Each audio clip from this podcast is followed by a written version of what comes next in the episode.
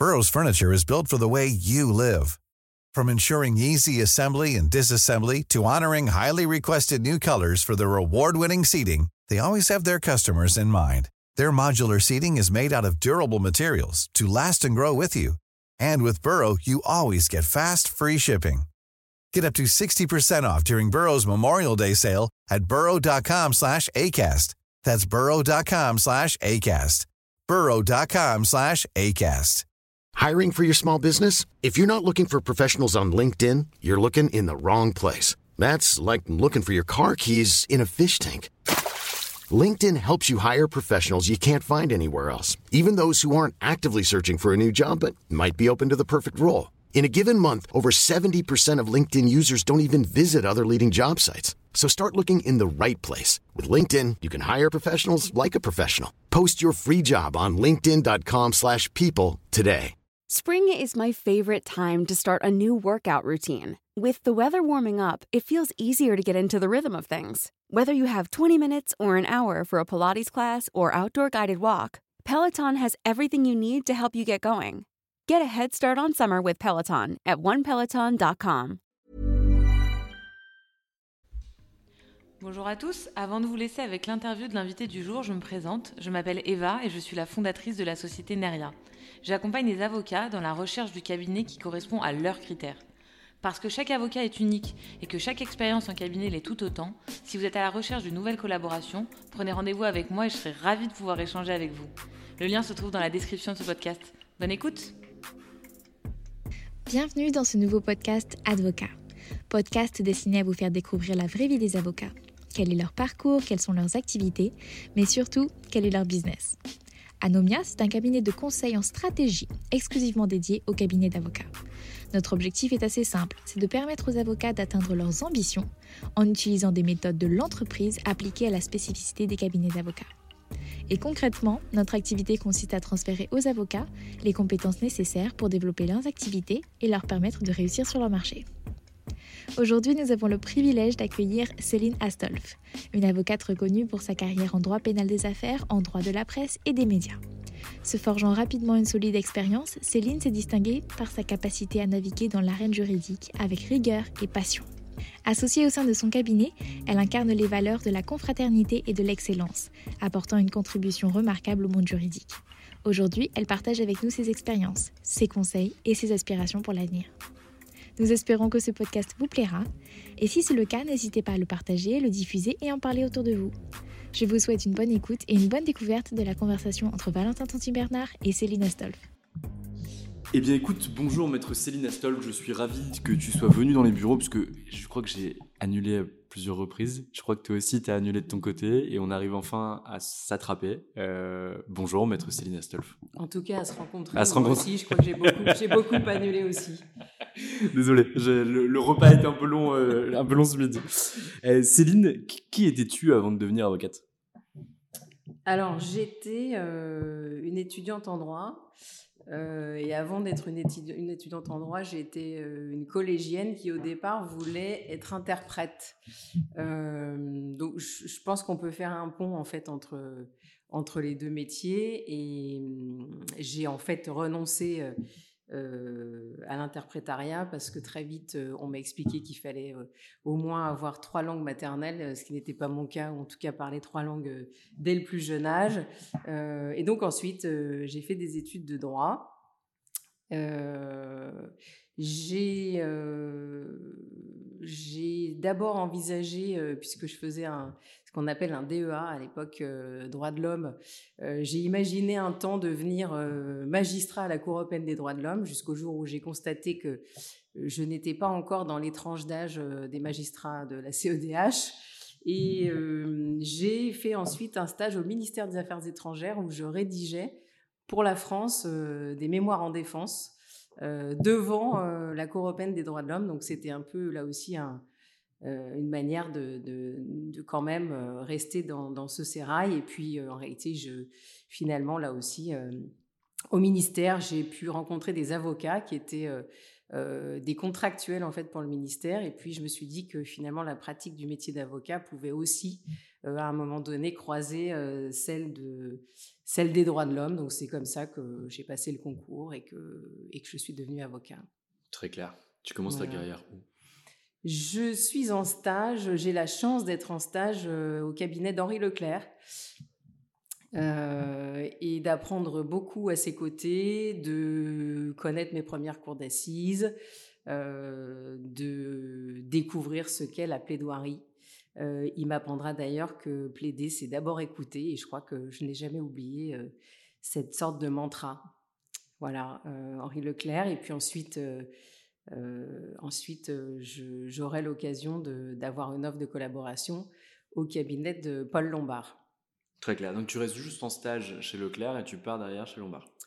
Oui, je pars chez Lombard et je, pose la question à Henri Leclerc de savoir si ce qu'il pense de cette offre de collaboration et euh, il m'invite euh, euh, bah, de manière assez énergique à accepter immédiatement cette offre, me disant que peut-être que le style sera différent, mais que j'apprendrai beaucoup et, et ça va s'avérer très vrai. Et là, je vais avoir ce qu'on appelle la formation à l'ancienne, c'est-à-dire que j'ai été immédiatement jetée dans l'arène. Tu peux nous en parler un petit peu, revenir un petit peu sur euh, les, premières fois où tu es confronté euh, euh, une perme, la première fois que, que, tu vas en garde à vue, la première fois que tu vas en prison, la première fois que tu as une... Alors la première fois que je vais en prison, en fait, c'est bien avant ça parce que j'avais fait pendant l'école d'avocat un stage en prison qui avait été assez formateur et, et assez marquant parce que j'étais à la maison d'arrêt des femmes de Versailles et on était en totale immersion sans connaître, c'était une interdiction absolue, le dossier des femmes avec lesquelles on pouvait discuter toute la journée. et j'avais d'une certaine manière sympathisé, en tout cas je m'étais un peu plus rapprochée d'une détenue et j'assistais aux ateliers. elles étaient là pour plier des boîtes qui ensuite finissaient dans une parfumerie, enfin bref. Et c'était une femme qui avait des mains extrêmement délicates, toujours très soignées, euh, euh, avec un vernis parfait. Euh, et bah, à l'issue des 15 jours de stage, j'ai découvert, parce que en fin de stage, on pouvait avoir accès au dossier, euh, qu'elle avait commis des faits absolument abominables sur son mari et qu'elle avait euh, découpé ce mari, euh, qu'elle avait mis dans des sacs poubelles et qu'elle avait laissé disposer sur son balcon un certain nombre de, jours. donc c'était une première immersion assez marquante et en tout cas sur l'humain, c'était déjà une découverte signifiante. ensuite, bah, peut-être que dans l'exercice du métier, le fait d'avoir été jeté dans l'arène, je, parlais de Paul Lombard, euh, oui, euh, on, avait été avec Julien Dreyfus, qui est un ami et un excellent confrère. Euh, nous étions collaborateurs au cabinet de Paul Lombard et il nous avait fait recevoir avec lui le frère d'un client qui était détenu. Et à l'issue du rendez-vous, il s'était adressé au frère en question et avait dit, bah, écoutez, votre frère mardi euh, sera euh, assisté par euh, maître Julien Dreyfus et Céline Astolf. Donc c'est comme ça que on avait découvert un peu au débeauté qu'on serait les avocats aux assises, moi pour la première fois d'un client. et j'ai un souvenir très précis de ces assises d'abord parce que c'était les premières et aussi parce qu'elles étaient le 11 septembre. Le mardi 11 septembre 2001 et donc on a commencé euh, d'abord euh, avec toute l'anxiété que ça peut générer, euh, mais aussi avec une minute de silence bah, du fait de, ces événements du 11 septembre. Donc je crois qu'on en a tous les deux gardé un souvenir assez ému. Et un acquittement? Pas du tout. Pour les premiers.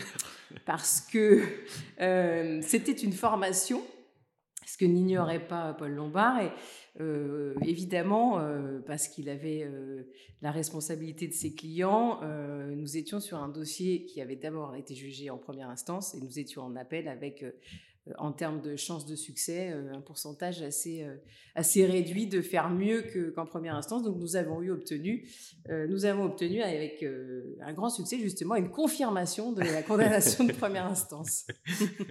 Très clair. Et du coup, comment tu évolues dans ce cabinet? Parce que tu es aujourd'hui associé au, sein de ce cabinet. J'ai appris tout à l'heure que, que Paul Lombard n'était plus. Enfin, je, je, savais que Lombard n'était plus, mais je ne savais pas que c'était lui qui avait donné ce, ce nom cabinet. Je, je connais c'est Baratelli. mais du coup, tu évolues pendant 20 ans, plus de 20 ans au sein de ce cabinet. Mmh Est-ce que tu vois de grandes phases d'évolution de ta pratique ou même du cabinet?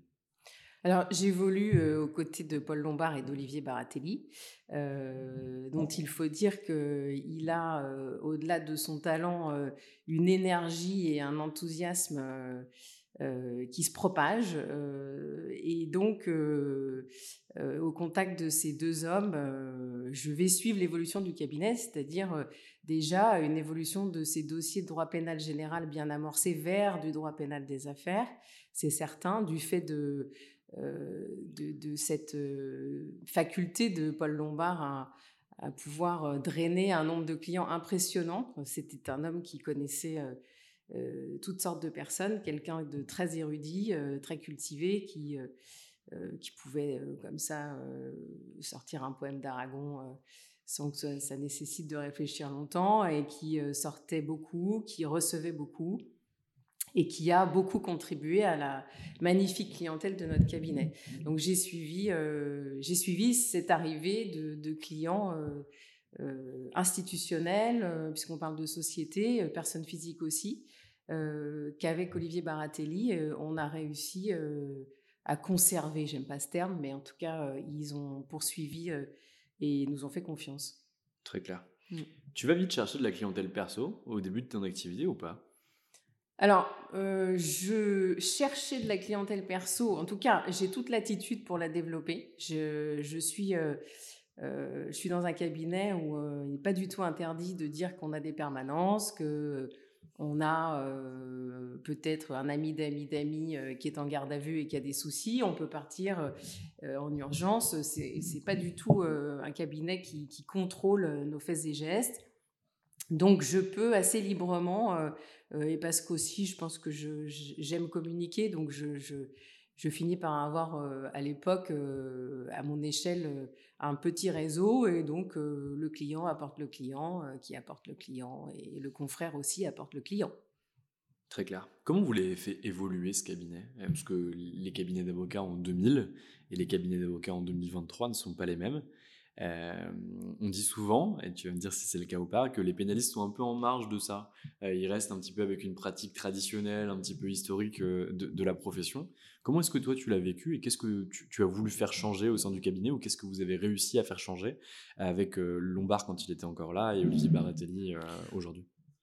Bah, je, crois que on avait euh, un associé historique qui, en réalité, était euh, assez d'avant-garde. Euh, c'était pourtant un pénaliste à l'ancienne, si on peut dire, mais pourtant, il a vite saisi cette évolution du pénal général vers le pénal des affaires, ce que certains ont dû déjà t'expliquer un certain nombre de fois, mais il avait eu quand même une forme de flair, et, donc on a modifié nos pratiques euh, à tout point de vue. D'abord, euh, peut-être en ayant des équipes euh, un peu plus diversifiées en termes de compétences. il a vite compris qu'il fallait s'entourer potentiellement aussi de collaborateurs susceptibles de, en tout cas, capables de lire des bilans, de rentrer dans les comptes d'une société pour mieux appréhender ces dossiers de pénal des affaires. Et je crois qu'on est arrivé petit à petit à avoir une compétence assez fine en la matière. Et puis ensuite, ça s'est poursuivi euh, et mm, on arrive, et je crois que euh, on est d'autant plus bon dans ces matières qu'on a fait du pénal général et du pénal des affaires, parce que peut-être qu'on est plus aguerri, et même en termes de négociation, je pense qu'on a des armes et des leviers euh, qui sont peut-être pas ceux classiques de la négo, mais qui nous aident. Et c'est ce qui fait qu'aujourd'hui, euh, moi, j'en suis arrivée à avoir beaucoup de dossiers d'accompagnement de dirigeants, euh, des départs en fait post-acquisition, c'est-à-dire conflit avec les actionnaires et, et, accompagnement dans ces périodes de transition, euh, donc qui nécessitent, oui, de se plonger dans un pacte d'actionnaires, de d'arriver à rédiger des, actes qui n'étaient pas ceux naturellement d'un avocat pénaliste, mais je crois qu'on est formé pour ça désormais. Très clair. Et il y a des cabinets d'avocats qui font le choix, euh, des cabinets d'affaires traditionnels qui font le choix d'avoir des départements pénals euh, au sein de leur activité, où ils développent des départements pénals des affaires, et d'autres cabinets comme le tien, euh, qui décident de rester finalement des pure players sur le contentieux, et majoritairement le, contentieux pénal. est-ce que toi, ça t'a jamais tenté de rejoindre un cabinet d'affaires, ou est-ce que l'inverse, le, fait de s'ouvrir vers d'autres matières de droit des affaires, ça vous a déjà tenté ou pas du tout? Alors, euh, on s'ouvre vers d'autres matières parce que dans notre cabinet, euh, on a, euh, on est un peu estampillé, alors pénal parce que c'est l'ADN du cabinet, contentieux aussi, mais on a aussi beaucoup de droits de la presse depuis toujours, et ça c'est d'ailleurs à l'instigation initialement de, Paul Lombard, droit de la presse, et puis on a aussi des, des collaborateurs qui font spécifiquement du contentieux commercial et des affaires et aussi du contentieux civil pur, des contrats, etc. Donc, euh, Donc vous êtes plus un cabinet contentieux, mais plus uniquement pénal plus uniquement pénal et c'est ce qui fait que alors pourquoi pas un grand cabinet d'affaires un grand cabinet en tout cas alors je sais pas de quel cabinet tu peux parler mais j'imagine des cabinets plutôt anglo-saxons ou euh, voilà est-ce qu'on n'aurait pas voulu se déporter ou se faire acheter voilà parce que parce que je crois que euh, nous affectionnons au cabinet la taille humaine euh, on va finir par être une petite trentaine de personnes à la fin hein. mais quand même je crois que aussi notre marque de fabrique c'est quand même le sur mesure donc le sur-mesure avec une transversalité, ce qui veut dire que euh, dans le mode de fonctionnement, euh, on forme vraiment une équipe. Je crois qu'il faut vraiment intégrer désormais que malgré l'intuitu personné euh, chez les avocats, quand on réussit, la réussite, elle est de toute façon collective. Et ça, c'est je pense que la verticalité, le patron qui distille ses ordres à des petits collaborateurs soumis, c'est terminé et bien heureusement en fait. Hein. Très clair. Et ça, le management, du coup, tu l'as vu changer au sein des cabinets. Toi, euh, tu as apporté euh, des nouvelles pratiques, parce que tu disais que tu avais été formé à l'ancienne. Euh, donc, tu disais par rapport au fait d'être envoyé aux assises immédiatement, etc. Aujourd'hui, tu les formes toujours de la même manière? Le management que tu mets en place, c'est quoi? Alors, moi, j'ai été formé à l'ancienne et, et, jetée dans l'arène, mais jamais avec violence. Donc, j'ai toujours été jetée dans l'arène avec bienveillance. C'est-à-dire qu'ensuite, la violence, on la vit nous-mêmes parce que le moment est violent. Enfin, il faut se faire violence, en fait. C'est plutôt ça. Euh, de mon point de vue, euh, il faut euh, accompagner les jeunes collaborateurs, donc les former, parce que je pense que c'est très important d'avoir quelqu'un, en tout cas moi je pense que c'est important d'être corrigé en termes vraiment pratiques, c'est-à-dire relu, avec des explications, des commentaires, c'est comme ça qu'on progresse. pour vraiment être autonome, je pense qu'il faut au moins deux années vraiment. Donc le but euh, au cabinet, c'est vraiment de, de, former, mais d'accompagner vers l'autonomie. C'est-à-dire que euh, il faut que tout le monde à la fin euh, soit susceptible de recevoir les mêmes clients et d'aller plaider les mêmes dossiers. Très clair. En termes de développement commercial, vous fonctionnez comment? Alors, le développement commercial, c'est quoi, Valentin? C'est la capacité à pouvoir euh, aller euh, chercher des clients, les conserver, euh, choisir le type de client que vous voulez aller chercher. Mmh. vous l'avez fait, que ce soit de façon consciente ou inconsciente, quand vous réussissez à vous ouvrir sur d'autres matières, c'est que nécessairement il y a une demande de la clientèle, sinon vous n'auriez pas de collaborateurs qui fassent du, contentieux civil. Oui. ça n'aurait aucun sens. Mais vous l'avez conscientisé un petit peu, vous l'avez travaillé entre associés? Je crois que les meilleurs pourvoyeurs de clients sont les clients eux-mêmes. Et je sais que c'est pas un sentiment partagé par tous parce que j'ai entendu certains dire que le client ne voulait jamais partager son avocat. Moi, c'est pas ce que je constate. Un client content est un client qui potentiellement envoie des clients. Et les confrères aussi euh, sont quand même à l'origine euh, de, nombreuses désignations dans des dossiers.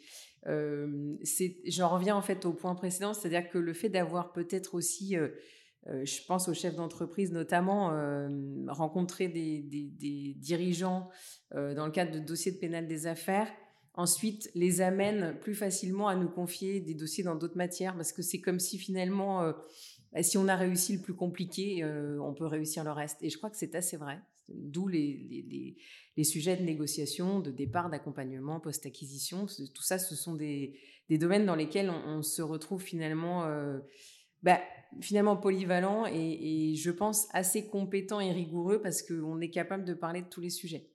Très clair. Et c'est peut-être aussi le résultat d'une activité qu'on a aussi bien développée, c'est le coaching pénal, c'est-à-dire euh, la formation, au-delà d'une procédure qui serait en cours, de dirigeants, expliquer ce qu'est une mise en examen, une garde à vue, enfin bref, des concepts classiques, mais n'empêche qu'ils sont quand même encore assez abstraits quand on n'a pas eu l'occasion de s'y confronter. Carrément. Et vous faites ça dans quel cadre? Dans le cadre d'associations ou directement au sein du cabinet? Au sein du cabinet, on a on a des contrats de coaching avec certains groupes.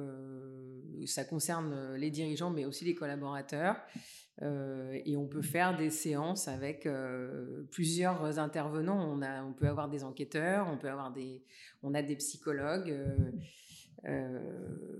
bref, on peut avoir différents sujets. Et c'est dingue que les groupes ils aient euh, cette lucidité de pouvoir avoir recours à ce genre de formation pour les dirigeants, parce qu'on pourrait se dire, euh, ok, euh, finalement, si le dirigeant se retrouve un jour en garde à vue, c'est qu'il a commis à titre personnel, eu égard à ses fonctions, un acte répréhensible. c'est dingue que les groupes aient la volonté de, former leurs dirigeants dessus, c'est trop cool. Bah, je, pense qu'en fait, c'est pas dans l'hypothèse, en tout cas, c'est pas dans la perspective de subir une procédure pénale. Euh, c'est avant tout de la prévention. Donc, euh, d'abord, euh, on explique un certain nombre de, points sur les infractions éventuellement susceptibles d'être commises, surtout en matière d'infractions involontaires dans, dans, les sociétés, dans les grands groupes. il y a quand même un éventail de probabilités, de risques.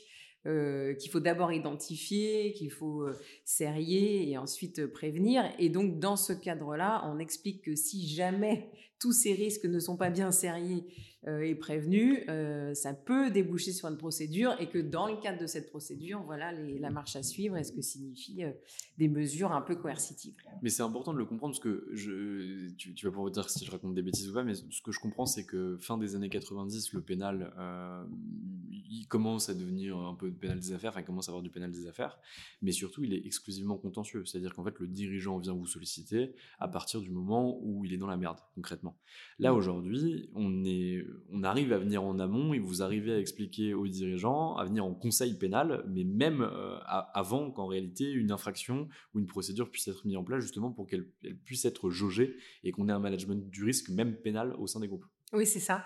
Mais je, pense que ça va euh, dans le sens de l'ère de la compliance, c'est-à-dire que euh, on a d'abord le souci d'identifier l'ensemble des risques et ça va aussi dans le sens de de ce qu'induit la justice négociée, euh, les CGIP, dans lesquels on est amené à accompagner de plus en plus les groupes, puisque euh, tu dois l'avoir entendu, mais dans le cadre de CGIP, euh, on a aussi des démarches proactives potentiellement de sociétés qui identifieraient des anomalies qui viendraient de manière volontaire, d'une certaine manière, dire, voilà, révéler elle-même à la justice pénale que des anomalies existent au sein de, des sociétés, ce qu'on aurait difficilement imaginé euh, il y a quelques années. Donc, euh, bah alors peut-être qu'on participe euh, au fait de prévenir certaines infractions. je ne sais pas si sur le plan commercial c'est très bon finalement. C'est toi qui devrais me le dire. Ça. Bah, en réalité, je pense que c'est plutôt pas mal de pouvoir être là en amont, parce qu'en réalité, en amont, si tu fais bien ton taf, que derrière ils ont été satisfaits de ce qui s'est passé, le jour où ils ont un problème, il y a de grandes chances qu'ils puissent t'appeler. En tout cas, j'espère. et aujourd'hui, est-ce que tu arrives à conserver la double facette du pénal général et du pénal des affaires ou tu as fait un choix? Alors, on ne choisit pas euh, nos clients, euh, ils nous choisissent. Donc, euh, euh, j'ai euh, une activité pro bono pour, dans, dans, le cadre de la protection de l'enfance, qui est la Fondation pour l'enfance, qui me permet, malheureusement, parce que les contentieux sont criminels, sont, sont, nombreux, de garder un vrai pied dans la vraie réalité de la justice pénale aussi, telle qu'on peut la connaître. Et donc, euh, je suis souvent devant les cours criminels euh, pour représenter la Fondation pour l'enfance. Euh, c'est pas incompatible en fait. et d'ailleurs, je pense que ne, faire que ça, je, ça j'aurais renoncé. en revanche, je pense aussi que parce qu'on a la chance d'avoir un cabinet qui fonctionne et des clients prestigieux, je peux me permettre d'avoir cette action au profit de la protection de l'enfance à la fois en allant devant les juridictions diverses et variées, euh, correctionnelles ou criminelles, mais aussi en participant un peu à l'œuvre législative d'une certaine manière ou réglementaire, parce qu'on réfléchit notamment avec les sujets d'IA et de pédocriminalité. Euh, on a aussi ce rôle euh, au sein de la Fondation pour l'enfance de venir peut-être suggérer des amendements pour compléter le code pénal sur certaines, certaines infractions en, en, cyber pédocriminalité notamment. Très clair. tu, fais une forme de lobbying législatif, mais pour justement cette association. Oui, à, travers cette association, bah, ça permet de, de, poursuivre aussi une activité juridique et de réfléchir toujours et encore, ce qui, pour un avocat, rester éveillé, je crois que c'est quand même euh, assez fondamental. Très clair. Euh, je suis complètement d'accord. Pourquoi les collaborateurs ils viennent chez vous? Et surtout pourquoi ils restent chez vous?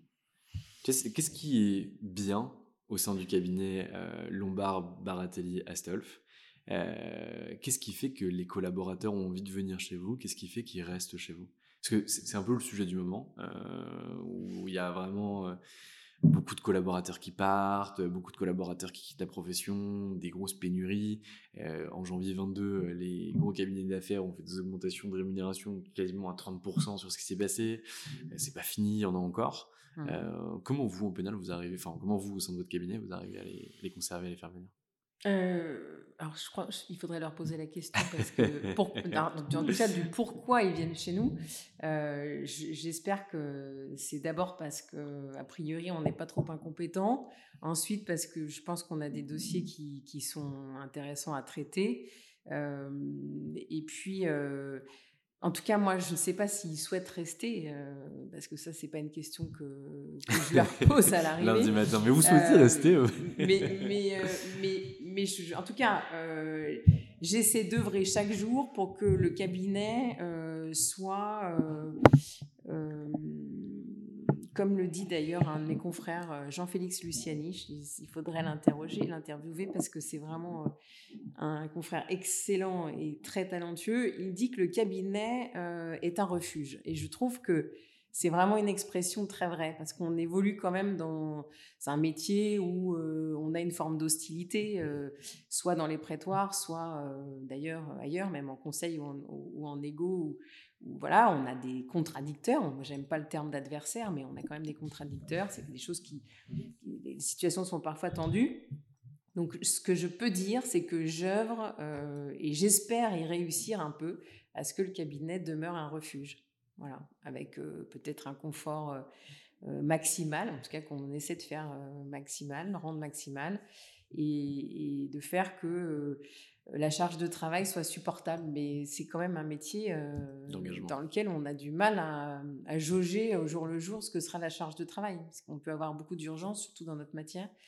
Donc, euh, j'essaie de les écouter. Voilà. Et je pense que c'est la meilleure des choses. C'est quoi que disait Henri Leclerc C'est plaider, c'est avant tout écouter. Je pense que le management, c'est un peu ça aussi. Et la boucle est bouclée, en fait. Exactement. Henri Leclerc. Henri Leclerc. S'il y avait quelque chose que tu aurais pu refaire, mais différemment, euh, sur, ces, ces, plus de 20 années de bar, qu'est-ce que ça serait? Quelle question? Ouais. C'est une question de vendredi après-midi, ça. Non, non, je, je, ne gommerai rien. Je ne gommerai rien. Euh, peut-être que j'aurais voulu en faire plus, mais c'est pas fini. Euh, et euh, non, je, je, pense que euh, je me suis jamais ennuyée. et je pense que si l'avocat s'ennuie, il faut absolument qu'il s'arrête. Mais c'est important de le dire. Et il y a des choses que tu veux plus faire que tu faisais au début. Tu vois, ma mère, elle est avocate, euh, elle fait du droit social et du droit de la famille aujourd'hui, et elle était enceinte de moi, et elle est allée euh, remplacer mon père à la cour d'assises, parce que mon père était malade. Mmh. Et depuis qu'elle a eu des enfants, elle ne fait plus de cours d'assises.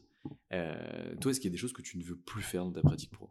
Qui t'ont dégoûté ou que tu n'as plus envie de faire par lassitude Je crois que, j'ai eu la chance, alors peut-être que ta mère n'a pas eu cette chance, mais hum, j'ai eu, euh, c'est d'ailleurs ça me fait sourire parce que j'ai eu une cour d'assises euh, un double assassinat terrible avec un en jeu, un, victime, un enfant, un bébé de 4 mois. Et j'étais moi-même euh, mère d'un bébé de 4 mois. Et hum, j'ai appris dans le cadre de ces assises la distance. Et je crois que je l'ai appris très tôt, grâce notamment à un enquêteur qui m'a euh, en réalité formé à cette distance. C'est-à-dire qu'il euh, m'a expliqué que, et je crois que si j'avais un conseil à donner aux plus jeunes avocats, notamment qui font du pénal, c'est de dire qu'il ne faut jamais faire de pont entre ta vie et le dossier. Ça peut pas fonctionner. C'est comme le chirurgien. on opère, mais on, opère difficilement sa famille. Et mmh, je crois que cette distance, ça m'a permis de, et ça me permet de dire aujourd'hui que je, pense qu'il n'y a pas grand-chose que je ne pourrais plus faire. Très clair.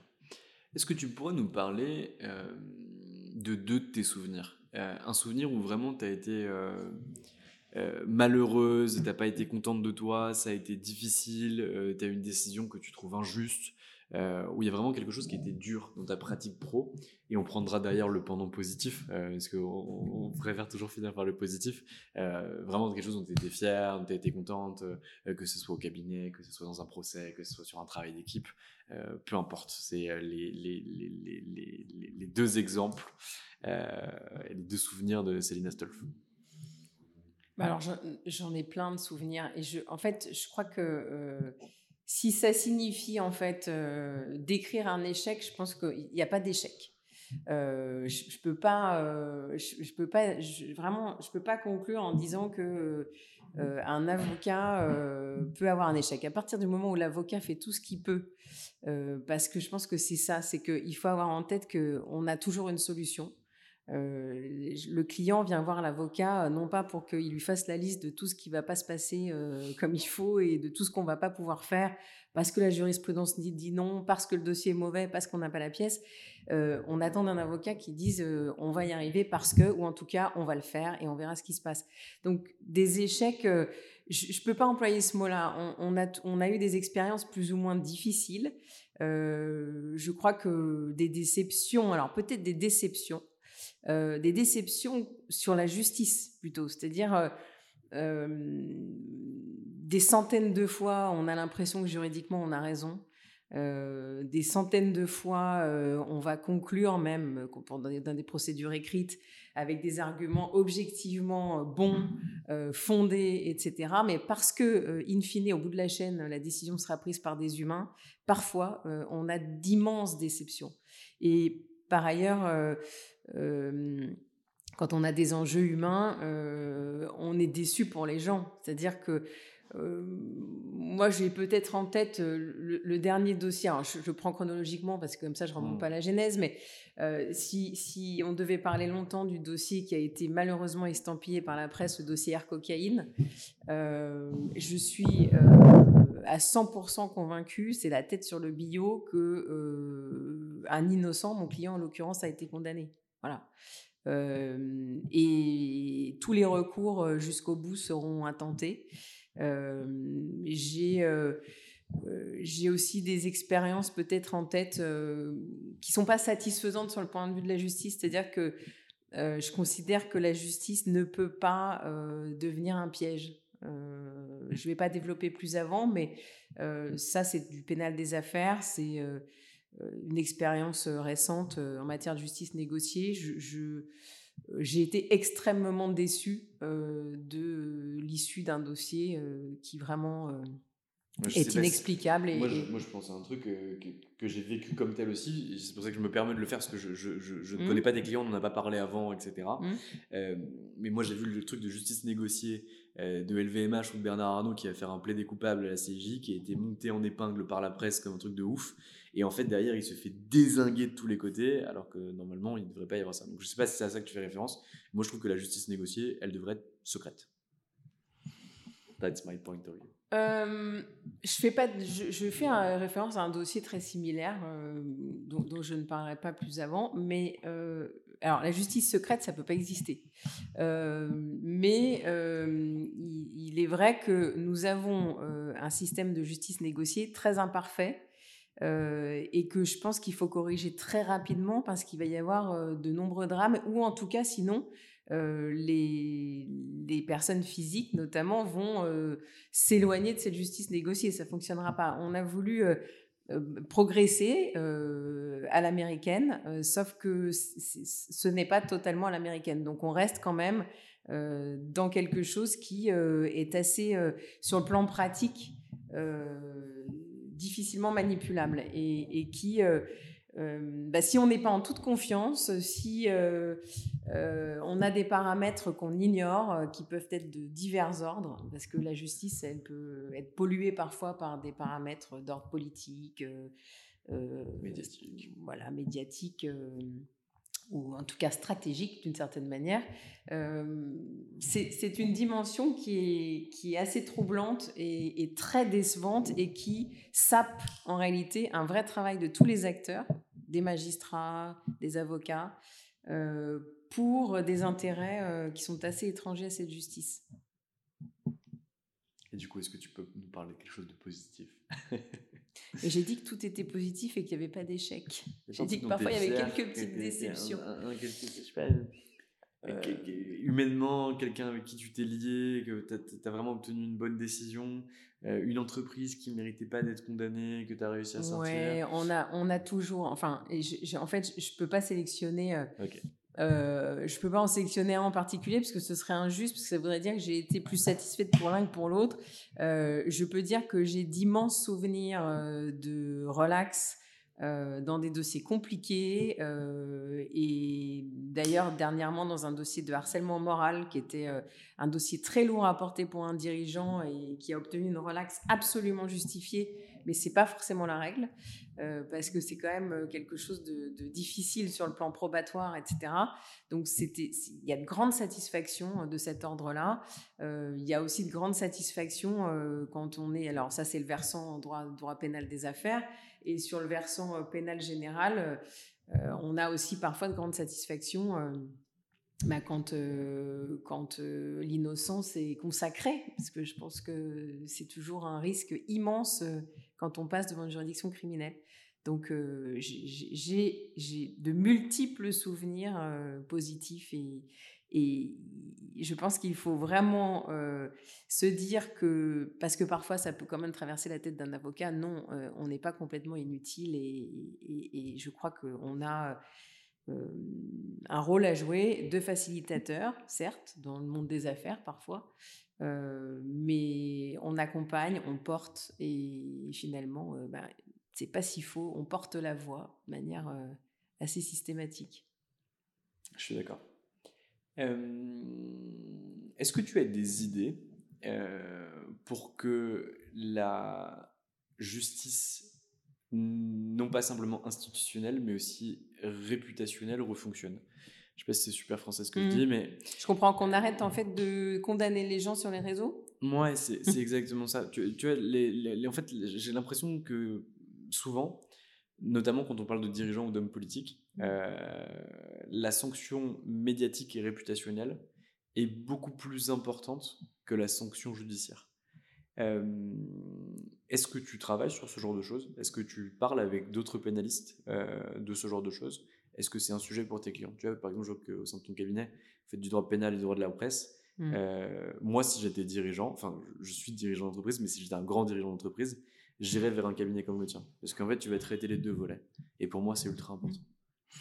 Mmh, d'ailleurs, on travaille en collaboration euh, souvent avec euh, des agences de communication. Hein, euh, je pense qu'ils sont devenus aussi nos partenaires naturels sur les fameuses EDL, les éléments de langage, mais parce qu'on n'a pas le choix. En, matière de presse, alors Paul Lombard disait souvent les, les, coupures de presse sont celles qui cicatrisent le plus vite. C'est pas faux. Parce qu'en réalité, euh, on, passe, on a un sujet qui va prendre toute la place le mardi et puis le mercredi qui sera chassé par un autre sujet. Maintenant, quand on est personnellement visé, euh, il est très compliqué de passer à autre chose, d'autant qu'avec le référencement sur Internet, on a systématiquement euh, un propos euh, soit injurieux, soit diffamatoire, soit dégradant, soit dénigrant qui revient et qui mouline et qui viendra pendant des années et des années. Donc nous, moi j'ai pris le parti de proposer de poursuivre, évidemment quand c'est fondé, hein, mais les plaintes en diffamation c'est des choses qui sont, enfin, des procédures qui sont des plaintes en diffamation, c'est-à-dire on saisit un juge d'instruction. Hein. Donc on, mobilise quand même un magistrat instructeur pour des sujets euh, de publication. Bon, mais c'est nécessaire dans la vie d'un homme et pour l'instant, je pense qu'on est assez démunis face à la vitesse de l'info, c'est-à-dire que en quelques heures, on va publiquement condamner un homme qui peut-être même n'est pas poursuivi sur le plan pénal. C'est d'ailleurs souvent la situation. Donc, il y a plusieurs manières d'agir, parce qu'il y a un gros sujet aussi, c'est quand même l'anonymat. Donc, il faut pouvoir identifier les personnes qui postent tout ça. Donc, c'est quelque chose d'assez technique. Euh, il faut toujours faire appel à des, on les appelle plus huissiers, mais des commissaires de justice compétents en la matière, qui font des constats euh, valables, probants, et ensuite euh, il faut saisir la justice au plus vite. Mais le temps judiciaire est assez en décalage par rapport au temps médiatique et, et, aux dégâts de, et du tweet et aux dégâts que ça peut provoquer. Bah, D'ailleurs, ce soit, que ce soit un humain, personne physique ou une société. Donc, on, on, essaie de trouver sur le plan procédural les manières les plus efficaces d'agir. Et, je crois que enfin, là, on est très au fait de, tout ça et je pense qu'il y a encore pas mal de réformes à initier. Et, du coup, tu disais que tu, travaillais par exemple, euh, c'est moi qui ai qualifié ce, terme-là, mais euh, du lobbying pour l'évolution législative, notamment sur l'enfance. Euh, tu le fais aussi au niveau de la presse ou au niveau des mesures qui pourraient être prises justement pour blanchir la réputation d'un dirigeant ou d'un homme politique lorsque, lorsque celui-ci a été reconnu non coupable par une juridiction? Alors, on, y travaille, mais c'est concrètement, on n'a pas proposé d'amendement et, voilà. Mais, mais on rédige, on rédige beaucoup sur les sujets de presse. On a une news par semaine sur tous les sujets pour vraiment se tenir au fait de l'évolution. Et ensuite, je pense qu'on fera mais ça, ce sera concerté avec, avec d'autres avocats. Et il y a une association d'ailleurs des avocats en droit de la presse qui existe, dont je suis membre.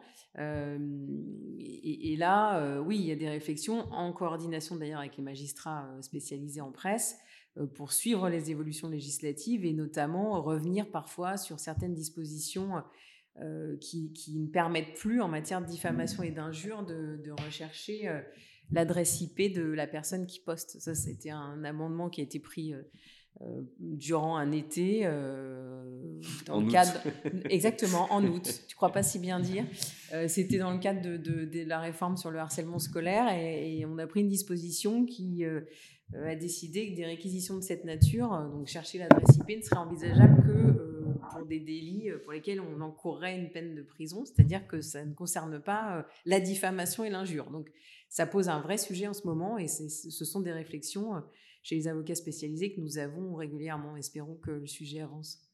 Très clair. Euh, ça fait plus de 20 ans que tu es avocate. Euh, ah c'est quoi l'avenir de ta profession? C'est enfin pas l'avenir de ta profession, pardon, je, retire. Qu'est-ce que tu veux faire à l'avenir? C'est quoi les 10 prochaines années de Céline Astolf Alors, ça dépend parce que la profession, c'est pas moi. Non, non, toi. Mais euh, je reprends ma question. Alors, euh, j'ai dit tout à l'heure, il me semble que quand on s'ennuyait, il fallait arrêter. Donc, euh, je, m'appliquerai à, moi-même cette règle. j'ai la chance de m'intéresser à plein d'autres choses. Donc, je n'exclus pas de, me lancer dans d'autres aventures. Et d'ailleurs, on, peut le faire parallèlement à la vie d'avocat. Hein, c'est pas du tout interdit.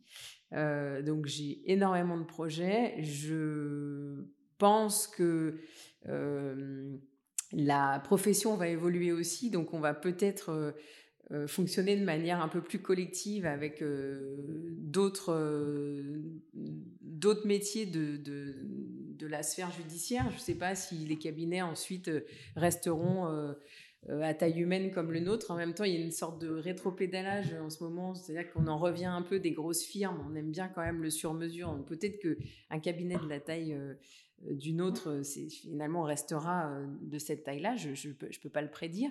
le but, c'est que on continue parce que je pense que nos qualités sont la rigueur, la compétence, ça évidemment, j'espère, mais aussi la réactivité.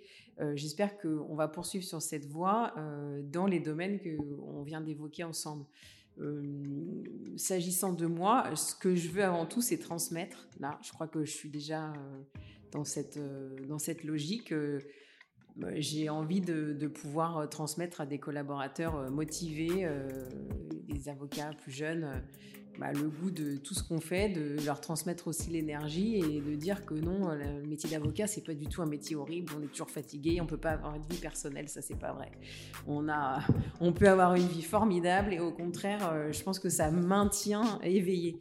Donc voilà, moi je veux transmettre, euh, continuer d'avoir une équipe qui vient euh, avec le sourire et, et si possible faire de nouvelles choses chaque jour. Très chouette. Céline Astolf, je te remercie pour euh, ce moment, euh, qui était un très chouette moment, et surtout pour ton témoignage.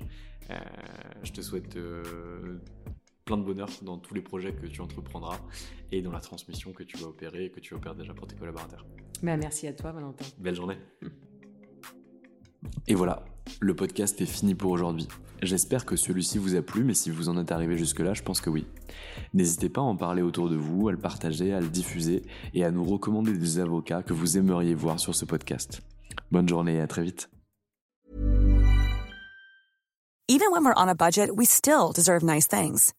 Quince is a place to scoop up stunning high-end goods for 50 to 80% less than similar brands. They have buttery soft cashmere sweaters starting at $50, luxurious Italian leather bags, and so much more. Plus, Quince only works with factories that use safe, ethical, and responsible manufacturing. Get the high-end goods you'll love without the high price tag with Quince. Go to quince.com/style for free shipping and 365-day returns. If you're looking for plump lips that last, you need to know about Juvederm lip fillers. With Juvederm Volbella XC and Juvederm Ultra XC, your lip look, whether it's subtle or bold, can last up to one full year with optimal treatment and no additional maintenance. Find a licensed specialist and see if it's right for you at juvederm.com today. That's J U V E D E R M.com. Add fullness to lips in adults over 21 with Juvederm Volbella XC or Juvederm Ultra XC. Do not use if you have severe allergies or a history of severe allergic reactions, or if you're allergic to lidocaine or the proteins used in Juvederm. Tell your doctor if you have a history of scarring or taking medicines that decrease the body's immune response or that can prolong bleeding. Common side effects include injection site redness, swelling, pain, tenderness, firmness, lumps, bumps, bruising, discoloration, or itching. As with all fillers, there's a rare risk of unintentional injection into a blood vessel, which can cause vision abnormalities, blindness, stroke, temporary scabs, or scarring. For full important safety information, visit juvederm.com. Mom deserves the best, and there's no better place to shop for Mother's Day than Whole Foods Market. They're your destination for unbeatable savings, from premium gifts to show-stopping flowers and irresistible desserts. Start by saving 33% with Prime on all body care and candles. Then get a 15-stem bunch of tulips for just $9.99 each with Prime. Round out Mom's menu with festive rosé, irresistible berry chantilly cake, and more special treats. Come celebrate Mother's Day at Whole Foods Market.